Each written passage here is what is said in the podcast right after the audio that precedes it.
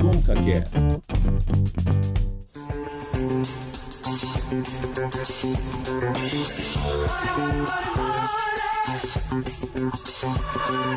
Começando com o CaCast, episódio número 10, meu amigo Davi, eu sou o Cauê Martinelli. Cara, você imaginou que a gente chegar no episódio número 10? Cara, é uma coisa incrível. E eu sempre falei que é um prazer eh, fazer eh, esse podcast com você e também para nossos amigos ouvintes aí que compartilham, nos dão uma força aí nas redes sociais. Mas assim, Cauê, episódio número 10. Você está preparado para daqui a uma hora virar com a mente de rico? Então, eu já, a gente já marcou esse tema aí sobre investimentos pra gente já sair rico, né? Pra ver se o podcast de repente dá um dinheiro, que vier do dinheiro do podcast a gente investe, né? Ou se alguma corretora quiser patrocinar a gente hoje, fique à vontade, não é mesmo? eu, eu, gostei dessa aí de um futuro patrocínio do podcast, porque depois, quando sejamos famosos, ninguém tem que vir aqui, ah, que legal. Não, não, se você não acreditou na gente no começo, cara, depois. Exato. Cauê, nós estamos sozinhos, assim como sempre temos convidados e hoje temos dois convidados, mas eu vou apresentar ao convidado que daqui a um, sei lá, um ano, acho que vai virar mi milionário, mas vamos ver aí, vamos ver aí as, os conselhos que ele tem para a gente. Victor, tudo bem? Oi, tudo bem? Tudo bem, Davi? Tudo bem, Cauê? Tudo bem, Kathleen? É, eu sou analista de redes atualmente, formado em análise e desenvolvimento de sistemas. E eu sou um iniciante nessa área de, de investimentos aproveitando essa oportunidade, digamos, para, quem sabe, do, do 1 a 1 milhão. E ele não só disse que quer ficar rico, como também já anunciou a nossa convidada de, de agora. Tudo bom, Kathleen? Oi, Cauê, tudo bem? Tudo bem, Davi? Oi, Vitor, obrigada aí pela introdução já. Como já falaram, eu sou a Kathleen, eu tenho 29 anos, sou jornalista, é, sou pós-graduada em educação financeira e vou tentar ajudar vocês aqui nessa, nessa vida dos investimentos. É uma coisa que eu gosto muito de falar. É, enfim, espero que vocês consigam aproveitar alguma coisa e eu não fale demais. Bom, tá aí, né, Davi? Quem sabe a gente não pega as dicas da Kathleen aí e consegue fazer alguma coisa diferente. Quem sabe os nossos ouvintes, né? A gente quer aproveitar essa celebração do episódio número 10 para inspirar alguém que de repente tá querendo investir, tá querendo mudar de vida. É assim, Cauê, mas assim, é interessante por quê? Porque quando você fala de investimento, você já pensa uma pessoa rica que vai investir. Mas esse podcast aqui é para a pessoa que tem um dinheiro a mais e para a pessoa que não está conseguindo chegar ao final do mês. Então é muito interessante o que eles têm para falar para nós.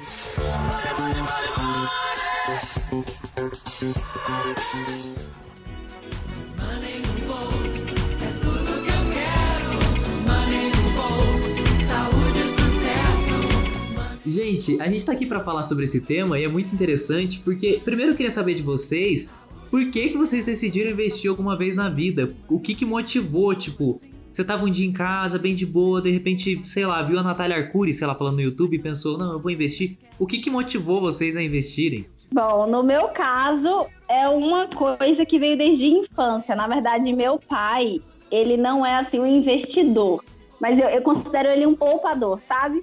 Então, desde pequena, eu sempre vi meu pai guardando parte do salário dele, investindo em construção. Tudo lá em casa era assim: ah, não tem presente dia das crianças, porque eu vou comprar um, um, saco de cimento, eu vou fazer não sei o quê, eu vou construir não sei o quê. Então, assim, a minha vida inteira, pelo menos até os 15, 16 anos, era meu pai nisso. Não tem dinheiro, a gente está em construção. Então, eu acostumei muito, assim, sabe, com essa vida de poupar, de poupar. Sabe o que eu imaginei? Meu pai é totalmente. Desculpa. É que você falou do Dia das Crianças, eu imaginei, sei lá, chega no Natal, aí seu pai dá um produto para você, filha, vai vender e vai conquistar o seu dinheiro, entendeu? Tipo, imaginei isso. Quase isso, era quase isso. Não chegou nesse nível, mas, por exemplo, a gente tinha presente, era de aniversário, e Natal era, já era uma coisa mais humilde, sabe? Dia das crianças, Páscoa, não tinha isso, entendeu? Tudo era meu pai, não, a gente não tem dinheiro, a gente tá, a gente tá construindo e tal, enfim. Então, isso já cresceu em mim desde nova. Todo o dinheiro que eu recebia, eu nunca fui assim de, de gastar. Eu pegava e guardava tudo. E aí, quando eu precisava de alguma coisa, eu ia lá e comprava à vista. Essa é outra questão que meu pai também sempre, sempre ensinou pra gente, sabe? De, ah, não, não sai parcelando nada. Se você pode se dar, você vai e compra à vista. Até coisas, até coisas maiores, até carro e tal. É, nunca, nunca financiei, nunca parcelei por conta desse negócio de sempre à vista. Então, no meu caso, é muito natural, assim, da minha infância, da, do, sabe, do meu jeito de ser, economizar. Não sei. Eu sei que para outras pessoas é bem mais difícil, mas para mim é super natural. É, assim, eu nunca tive esse hábito de economizar, eu sempre fui, assim, meio na intuição de querer comprar alguma coisinha aqui, outra coisinha ali, e assim, chegou numa época da minha vida que eu tinha fatura que era metade do meu salário ou mais, entendeu? E nesse período de quarentena, que a gente ficou muito tempo em casa, que a gente continuou ficando aqui bastante, é, assim, acaba tendo um pouquinho mais de tempo e assim, eu comecei a me interessar um pouquinho mais sobre assunto de finanças. É, foi aí que eu tive a ideia de começar a organizar melhor as minhas finanças, planejar assim, o que, que eu pretendo fazer ou ter daqui a algum tempo, o que, que atualmente eu gasto e que eu não preciso gastar, entendeu? Que são coisas que não são necessárias na minha vida. E assim, eu coloquei tudo numa planilha direitinho, bonitinho, assim, o que, que eu posso economizar, o que eu não posso, o que, que eu ganho, é, coisas que eu não tinha, assim, eu não tinha noção que eu vi que Assim, eu gastava muito mais do que eu precisava, sabe? E, e assim, eu não tinha o hábito de investir. Então, assim, eu vi que eu poderia economizar um dinheiro que tem como, eu consigo, eu tenho essas condições para poder, assim, investir e no futuro conquistar alguns objetivos meus, entendeu?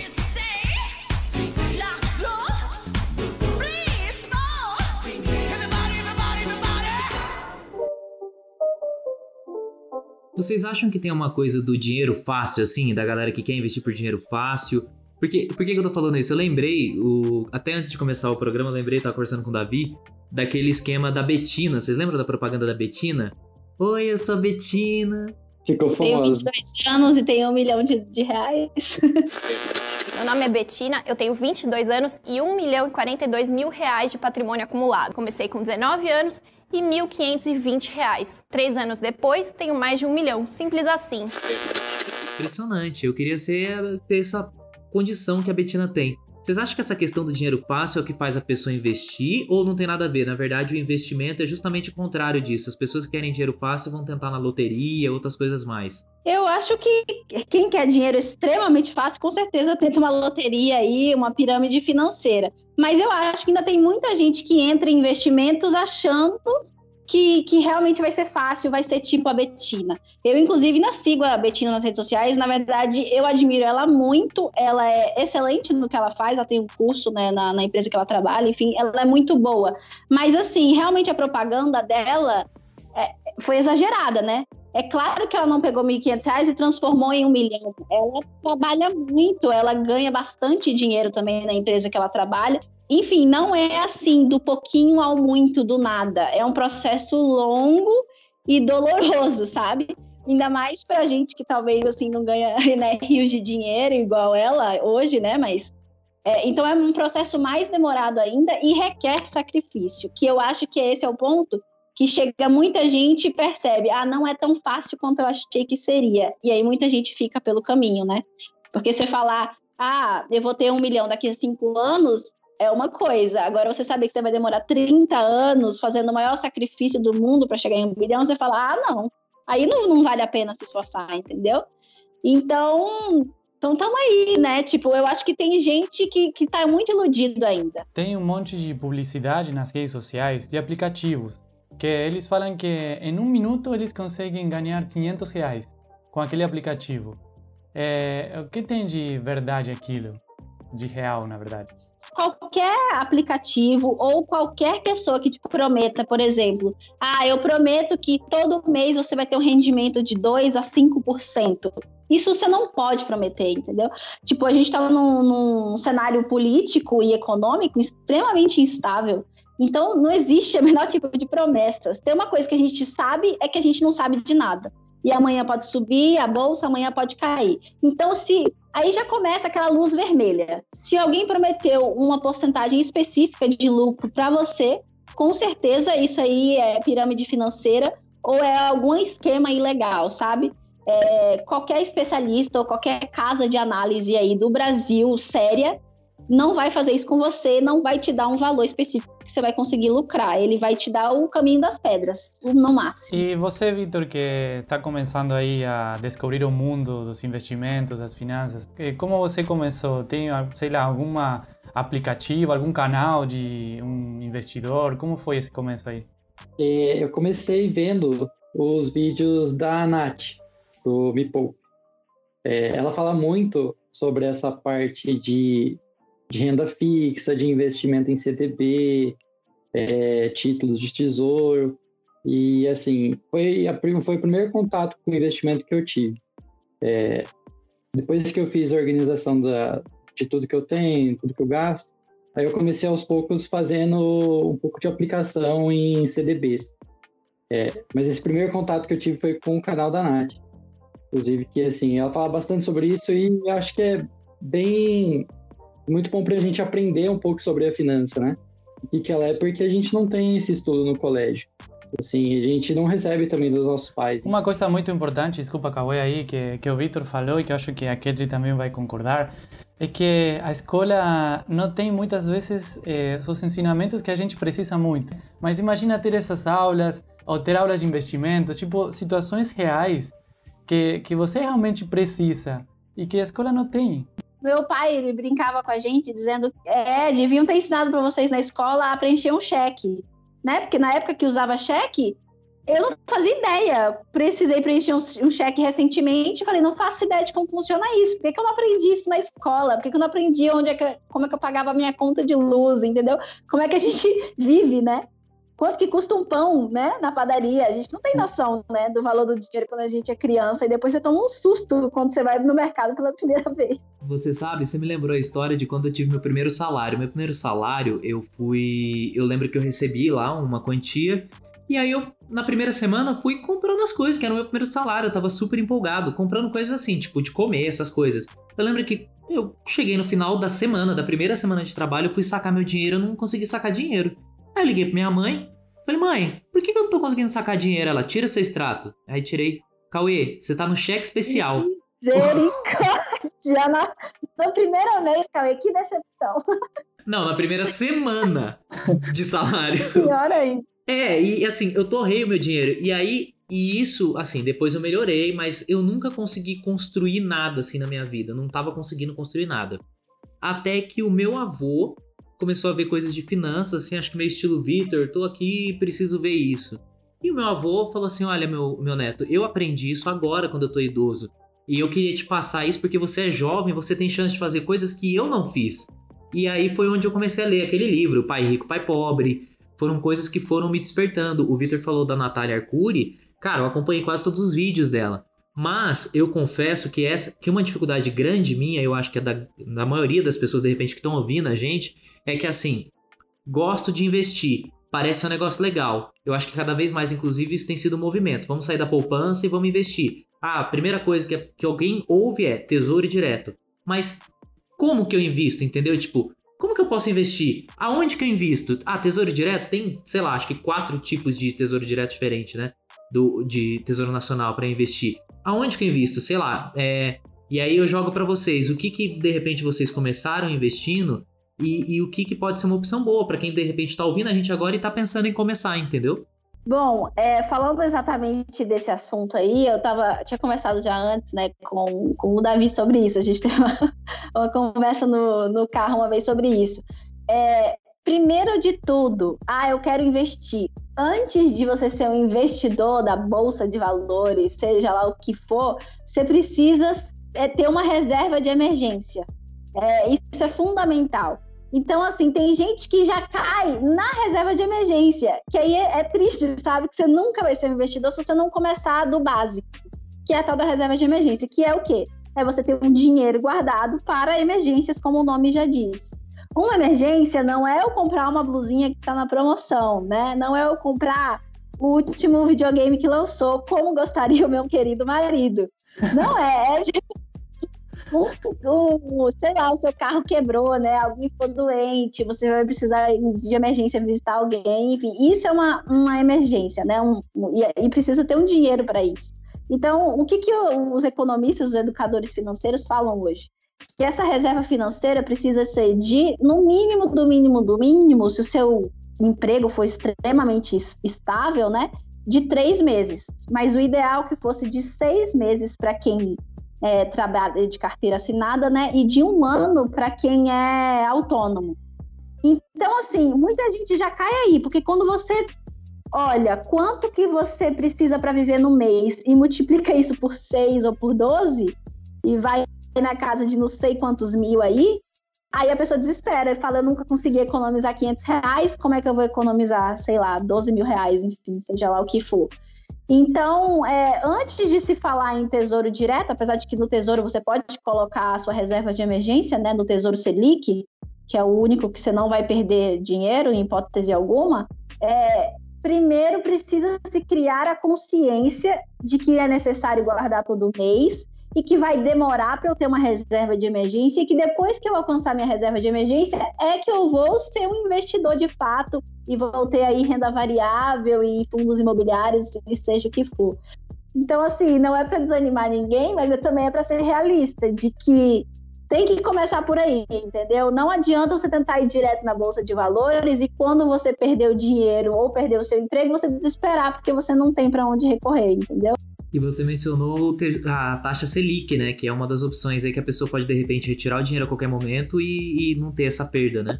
Isso, o Tesouro Selic é o único dos tesouros que você coloca e depois de um mês que o dinheiro tá lá, tem que deixar pelo menos um mês, você não vai perder dinheiro nenhum, porque ele tá sempre rendendo né, para cima. Os outros dependem de uma série de fatores aí do mercado. Então pode ser que se você tire antes do prazo, que geralmente são prazos longos, né? 2025, 2035, 2055, se você tirar antes, talvez você tenha lucro, talvez você tenha prejuízo. Então, o Selic é o único, na verdade, na, na minha opinião, é o único hoje que eu confiaria para qualquer reserva de emergência.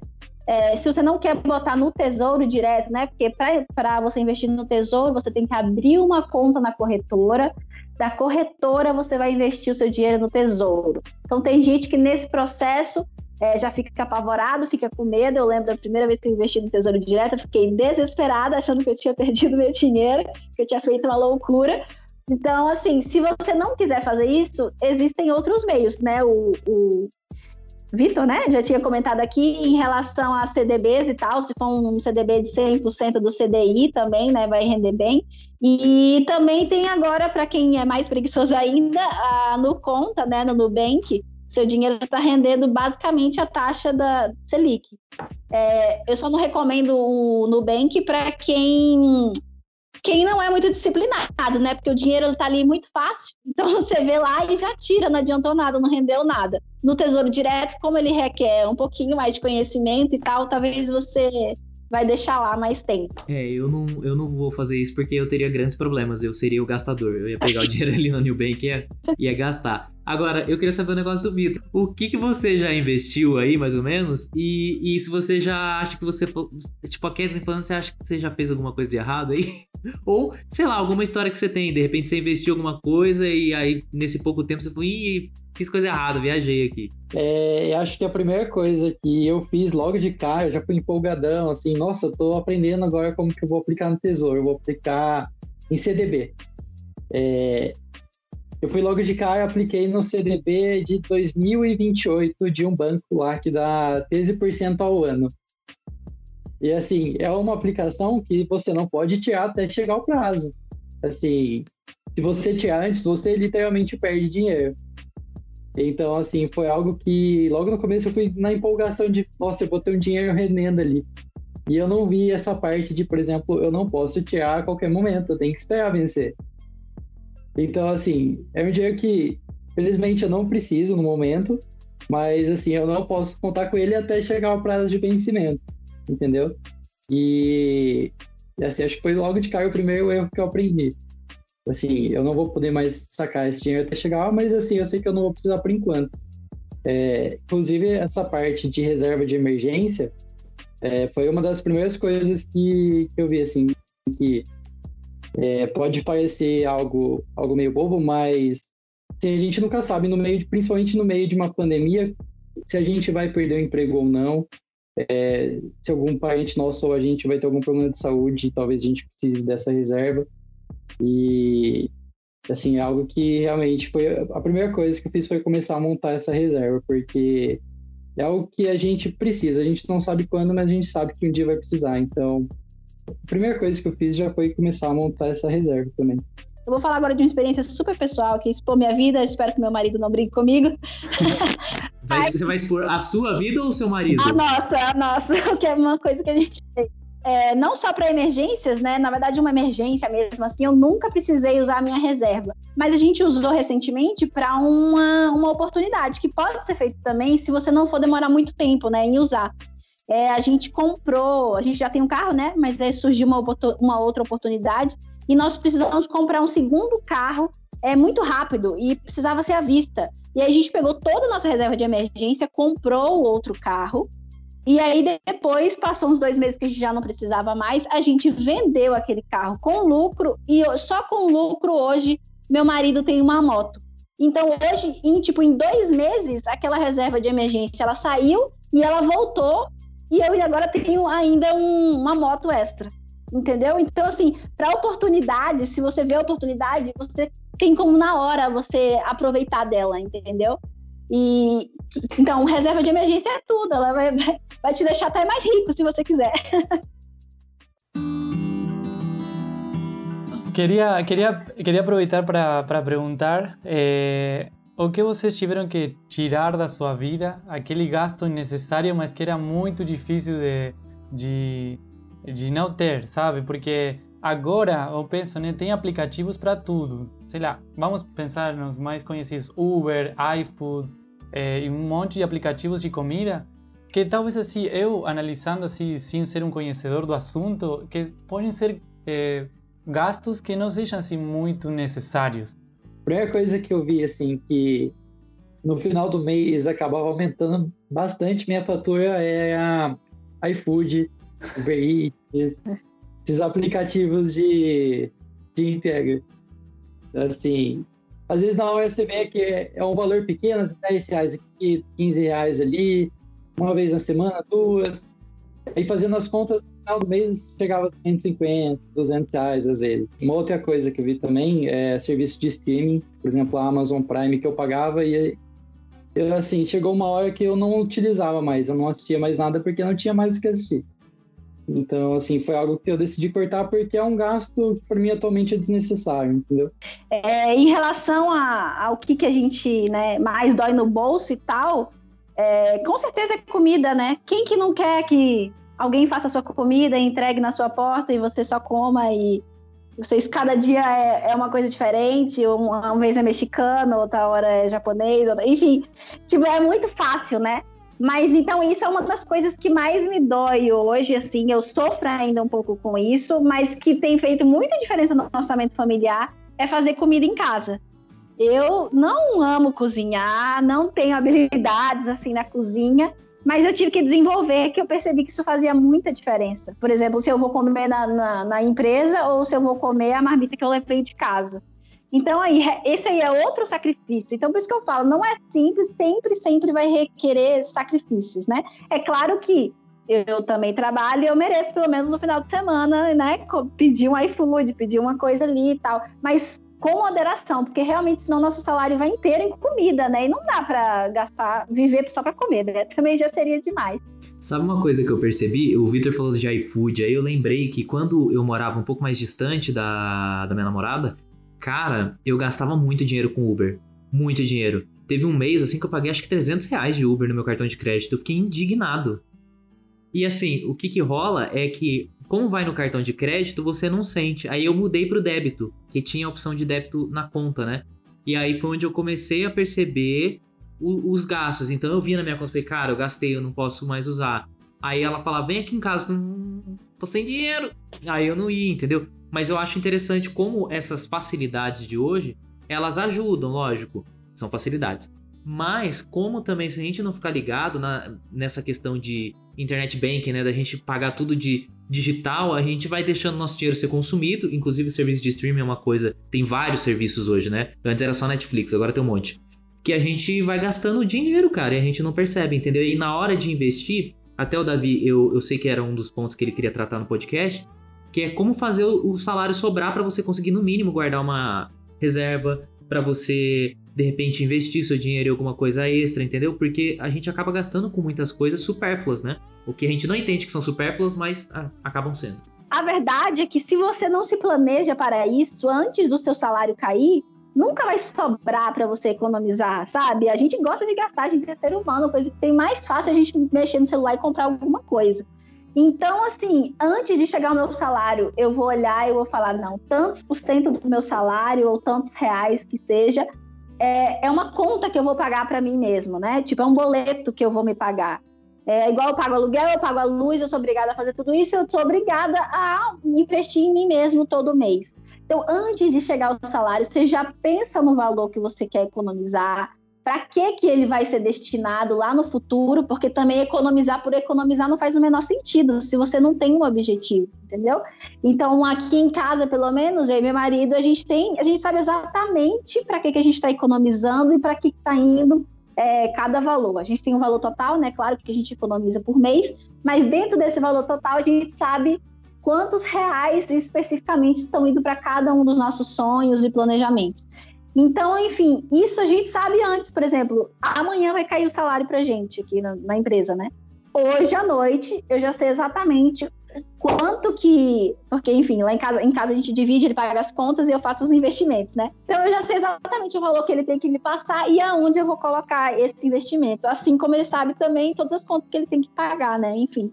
Então, assim, se você conversar consigo mesmo e falar, eu estou investindo em mim, eu estou guardando porque eu quero ter uma aposentadoria tranquila, ou porque eu quero fazer essa viagem daqui a não sei quanto tempo, ou porque eu quero ter um carro, enfim. Com certeza vai te motivar de alguma forma, sabe? Mas não pode esperar ver o que vai chegar no final do mês para guardar, porque de fato aí não sobra. Nem eu que gosto de guardar, se eu deixar para a última hora, não sobra nada também.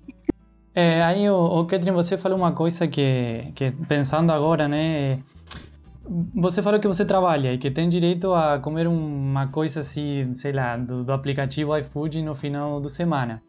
E tem muitas pessoas, e eu hum, acho que faz tempo eu pensei também isso, que você tem que escolher entre ter uma educação financeira ou uma vida social. E muitas vezes a gente tipo, não quer ser um poupador, investidor, para não perder aquela vida social. É, será que é assim, na verdade, ou, ou, realmente você pode ter uma vida social é, e, e, ser um, uma pessoa que cuida do dinheiro? Bom, nesse assunto, eu tenho inclusive amigas que já me falaram isso, amigas solteiras, né? Fala, Kathleen, mas é, se, eu, se eu não sair com os meus amigos, eu vou ficar trancada em casa a semana toda, não vou ter nada para fazer e eu, eu vou economizar. Economizar para quê se eu não estou vivendo, né? É claro que eu não estou dizendo para ninguém deixar de ser feliz, né? E de ter amigos e de fazer atividades sociais, enfim, né? Espero que pós-pandemia. Mas é, tem que ter um equilíbrio, né? Você não vai ser a vida toda solteiro, você não vai ter, querendo ou não, não sei se é um choque de realidade para alguns, mas esses, esse mesmo círculo de amigos para sempre. Enfim, sua vida vai seguir e os seus amigos talvez vão continuar melhor que você, se você deixar se levar por isso, entendeu? Então você tem que buscar um equilíbrio. É claro que quanto maior o seu salário, é mais fácil você é, ter vida social e você economizar. Agora, se você ganha pouco, é mais difícil, né? Realmente. Mas tem que equilibrar. Não dá para, sei lá, uma plena quarta-feira você querer sair com todos os seus amigos e depois você quer sair no final de semana e na sexta, sei lá o quê. Entendeu? Então tem que ter um, um dia ou um valor específico para essas coisas. Porque, enfim, agora pode ser bom, né? Mas lá na frente é aquele ditado que ri por último, ri melhor. E talvez você vai estar chorando. Podemos terminar aqui o podcast, mano.